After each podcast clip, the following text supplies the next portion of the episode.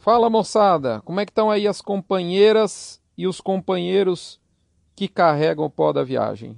Estamos aqui na edição do Fronte Tradicional, edição número 356, indo ao ar no dia 18 de janeiro para os assinantes e na próxima quinta-feira, se não me falha a memória, dia 24 de janeiro para os não assinantes.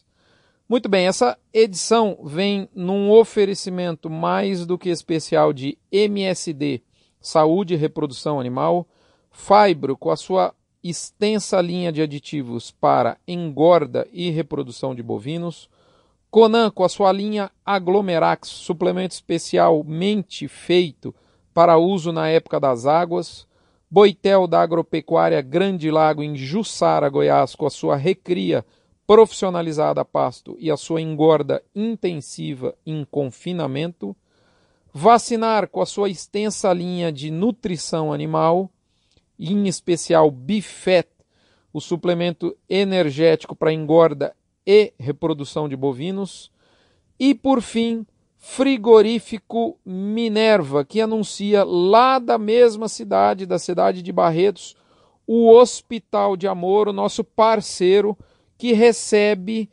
6 a 8% da anuidade ou da mensalidade que você contribui com o Notícias do Fronte.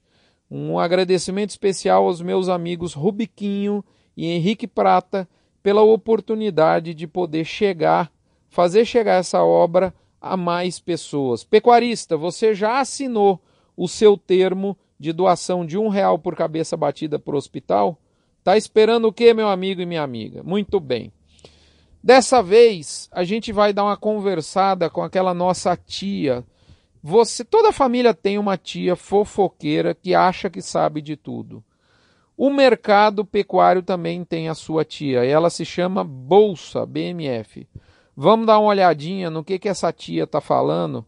Afinal de contas, eu tenho a mais absoluta certeza que a sua lombriga tá doida para saber como é que vai ser o futuro de curto prazo da pecuária. Não é verdade? Muito bem, seguindo aqui o nosso roteiro tradicional, nós vamos diretamente para o comentário da cabine de comando. O boi não está só caindo, só subindo ou só estável. Eu diria que nesse momento o boi está subindo e caindo e estável na dependência justamente da praça em que você observa. O que, que eu quero dizer para você é que há uma desuniformidade que eu anunciei aqui já na semana passada, e essa desuniformidade de mercado aumentou muito. A gente percebe aonde existe tradicionalmente terminação de animais a pasto, ou então, ou seja, o famoso e ou, necessidade de alívio de pastagem em função de veranico e ou onde há oferta consistente de fêmeas por abate, nessas três situações, e tem estados que tem mais do que uma dessas situações, a gente vê queda de preço, e aí eu poderia citar Mato Grosso do Sul e Minas Gerais. Há outras praças, porém, com instabilidade. Posso, pode, por exemplo, posso citar como exemplo São Paulo. Há algumas outras ainda em aquecimento de preços, e aí eu vou, posso citar graças a Deus. o Goiás, né, algumas partes do MT e principalmente Masbate, nossos queridos amigos do meu Rio Grande amado, não é, tchê? Gauchada está mais faceira do que pinto no lixo. É o maior, a maior alta da semana, né? Para é, os últimos sete dias de mercado foi justamente a turma do Rio Grande do Sul. Isso é justamente um, um sinal claro de uma situação que a gente tem, que é o famoso continente chamado Brasil. Essa ressaca que a gente está percebendo na venda do atacado, seja ele com ou sem osso, por parte da indústria para com o, o varejo, né, a gente percebe que é uma ressaca, ressaca de vendas bem típica. Hum, ou seja, a gente vê o, o, o traseiro perdendo mais força do que o dianteiro. Só para vocês terem ideia, frango, suíno e até o ovo estão sofrendo redução de precificação nesse momento. E isso está em função, na minha opinião, de, de duas coisas. Né? Primeiro, o nível de consciência financeira do povo e da pova, como diz um amigo meu, é muito baixo e a turma gasta mais do que deve nas festas. E isso, além disso, nesse momento a gente observa o famoso, a famosa síndrome do, do ninho vazio. Né? Você que é mulher, que já viu seus filhos sair de casa para estudar ou para trabalhar, para criar uma nova família. É, isso tudo está cada vez demorando mais, diga-se de passagem. Tem molecada de 30, quase 40 anos, marmanjão ainda dentro de casa. Eu, com 22 anos, já estava noivo. Por sinal, hoje, dia 18 de janeiro, faço aniversário de casamento. Um abraço para minha digníssima patroa. Desculpa aí, aqui tem que fazer uma moralzinha em casa, né, galera? Mas voltando aqui ao que interessa, essa turma está com a síndrome do ninho vazio, a síndrome do bolso vazio. E aí realmente a gente observa uma perda de poder de compra por parte do cliente final da cadeia pecuária. Isso faz com que a venda de carne da indústria perca o seu embalo, de modo que é natural, e eu diria além de natural, é até saudável para a saúde financeira da cadeia como um todo, a gente perceber esse elo, o frigorífico, tentar repassar essa batata quente. Para quem? Para a mão de quem é, inverna gado, né? o invernista. Óbvio que também tem aquele discurso, né? Para completar o discurso aí do frigorífico, ele vai falar para você no telefone que quem exporta também está sentindo o dólar caindo, e isso tudo é blá blá blá, faz parte, está tudo certo. Para intensificar mais um pouco a dificuldade de escoamento da produção que a gente observa hoje na cadeia pecuária, a gente vê que o varejo resolveu subir preço e recuperar margem nesse momento. Então, no frigir dos ovos, dos ovos, juntando e misturando tudo que eu acabei de dizer, a gente vê uma situação em que a ponta final realmente sente nesse momento. O fato é que muitos diferenciais de base estão abrindo, é o caso do Mato Grosso do Sul, é o caso de Goiás, apenas para citar dois, e tem muitos outros locais em que a gente observa isso. Tem também local que o diferencial está fechando, é o caso do Mato Grosso. É, o fato também, além dessa mudança aí no padrão dos diferenciais, é que a gente percebe que o poder do pecuarista, no sentido de refutar essa pressão de gado, ele existe sim e ele é grande. Então, a gente está percebendo, em resumo, formar a primeira queda de braço no mercado.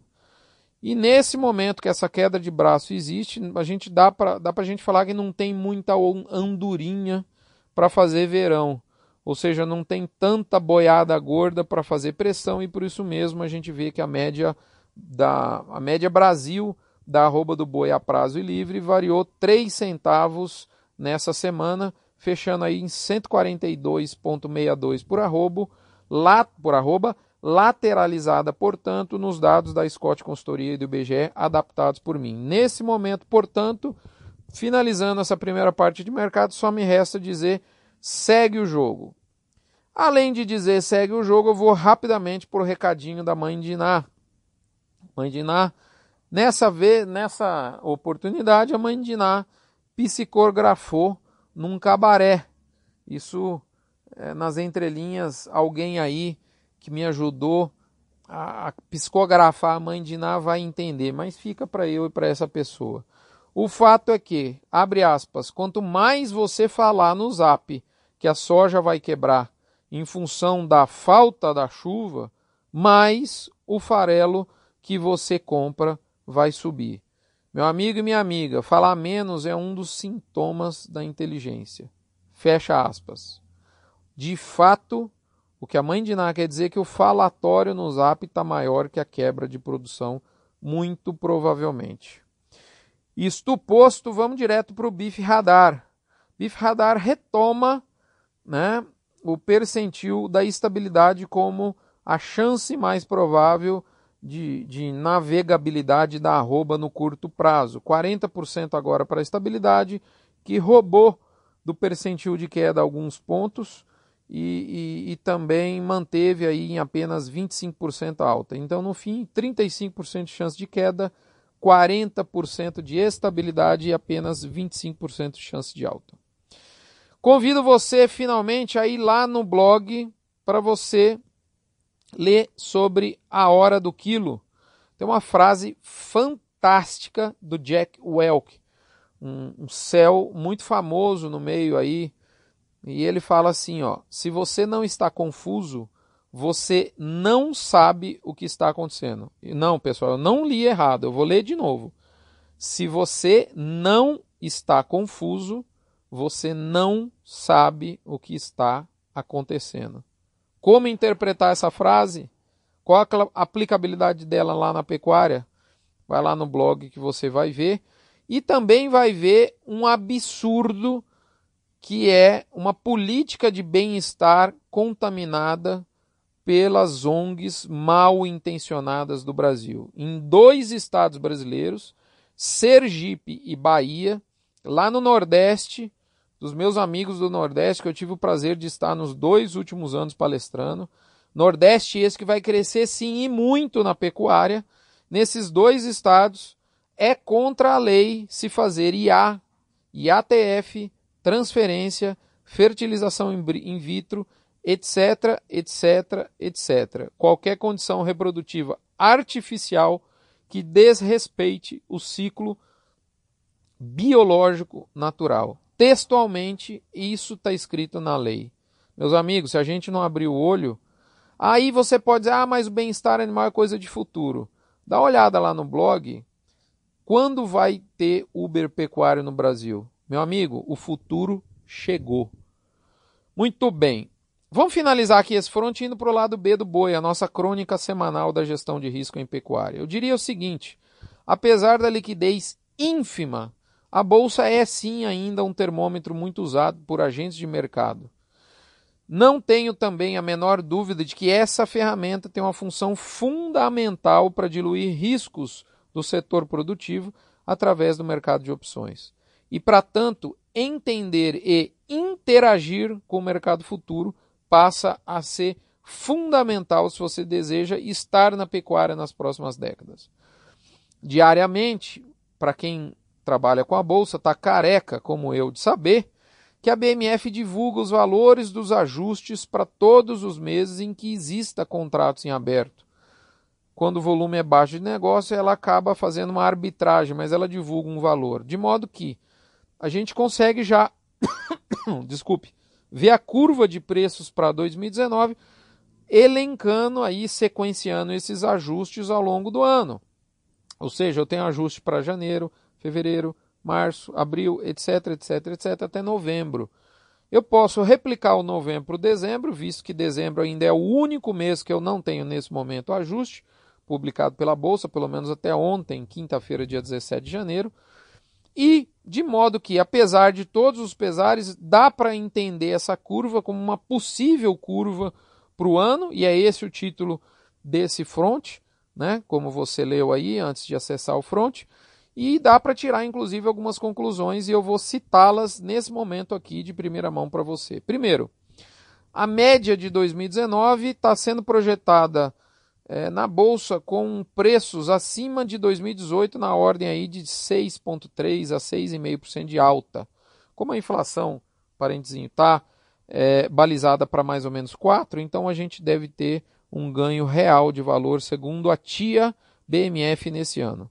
A safra, entendendo aí como animais de pasto de janeiro a junho, no primeiro semestre, está precificada de maneira bem estável, ou como a gente gosta de dizer no jargão da bolsa, bem flat, sem nenhuma grande depressão no final aí da safra, como é, é comum de se ver, né?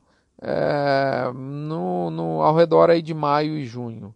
A curva da entre safra, podemos falar entre safra aí basicamente segundo semestre, está inclusive muito semelhante ao ano passado e o pico de preços está em setembro, não em outubro. Interessante isso, como foi o ano passado. Depois a gente observa uma leve depressão, a bolsa está replicando para 19 o que aconteceu em 18 aí na saída de bois do segundo giro confinado e depois ainda é, provavelmente vai seguir uma, uma recuperação de preço que eu nem estou considerando aqui por conta dessa ausência do dezembro para a BMF. Eu diria que a maior diferença entre a curva realizada de, do ano passado e a suposta curva que a nossa tia está nos oferecendo é justamente esta não depressão né, no final da safra de capim. E esse tipo de curva de fim de safra de capim, ele tá, além de estar tá na tela, ele tá, ele se repete quando a gente observa a, a existência de um ano de retenção de matrizes.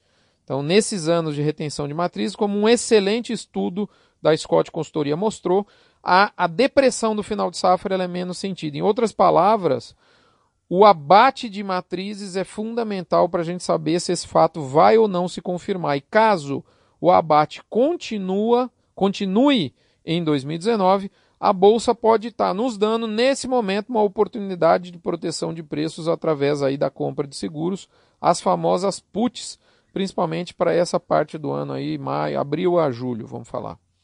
Preço médio da, da safra, na maneira geral do primeiro semestre, está na ordem de 151,50 mais ou menos, na condição à vista e livre para São Paulo.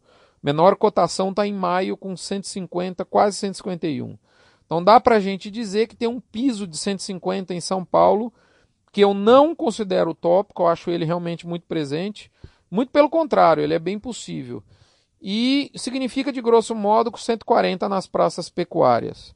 Quando a gente olha entre safra, a gente olha em uma média de 156,50 com um pico de 159, lambendo aí os 160.